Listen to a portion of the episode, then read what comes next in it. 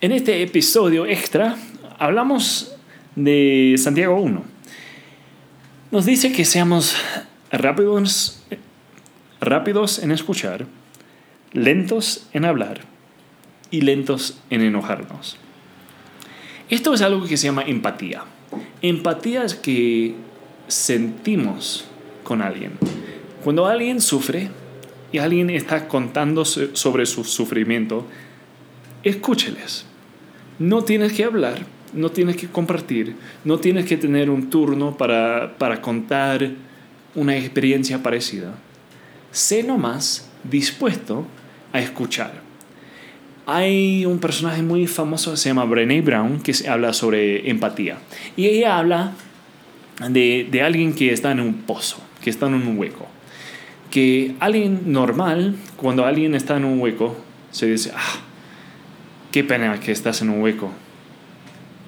Por lo menos tienes un poco de tiempo para pensar, para estar a solas. No, eso, eso no es empatía. Empatía es que cuando alguien se pone en ese hueco también y dice, estamos en este hueco juntos, ¿cómo podemos salir de esto juntos? Queremos, queremos ser gente que, que escucha, que hace caso a la gente, que les trata de una forma buena. Hay que ser lentos en hablar también. No queremos nomás esperar hasta que nos toca decir algo, porque muchas veces cuando hacemos eso, damos consejos pésimos. En el libro de Job, sus amigos escucharon un rato, pero de ahí ofrecieron consejos que eran pésimos.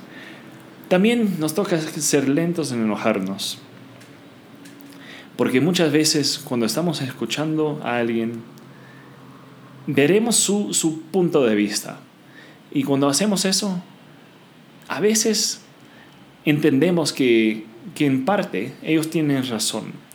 Así que eso queremos practicar mucho. Y ahí también nos dice que seamos gozosos en nuestro tiempo de, de aflicción. Esto es algo muy difícil. Cuando mi esposa y yo estábamos trabajando con otra fundación, llegó un momento que tuvimos que, cambiar, que, que, teníamos que dejar esa fundación. Y nos fue súper triste, porque nos encantaba esa, esa fundación, amábamos a la gente con quienes trabajábamos. Pero llegó el momento y Dios nos preguntó, ¿vas a confiar en mí? ¿Vas a confiar que, que yo soy el Dios que, te cuida? Y aunque sabíamos que, que eso sucedía, era fuerte, era difícil, pero tuvimos una oportunidad de, de, de, mostrar nuestra fe en Dios. También había un momento que la primera vez que mi esposa se embarazó, perdió, perdimos al, al bebé. Y fue algo súper triste. Estuvimos quebrantados, totalmente quebrantados. Y te cuento que, que era difícil este, pensar que Dios estaba ahí a veces, pero sí lo era. Y sí lo sabíamos. Y, y de hecho, Dios ha usado estas dos situaciones para un bien increíble. Eh, no siempre es algo que veremos de inmediato, pero es algo que es verdadero, que Dios está en control. Así que les animo que cuando pasen por tiempos así, que, que confíen, que intenten confiar, que tal como a veces queremos levantar una barra en el gimnasio, pensamos, puedo hacerlo, puedo no hacerlo, lo voy a intentar. A veces lo hacemos. En esta misma situación, cuando estamos pensando, ¿puedo confiar en Dios en esto? Tal vez sí, tal vez no, pero inténtalo. Dios está ahí.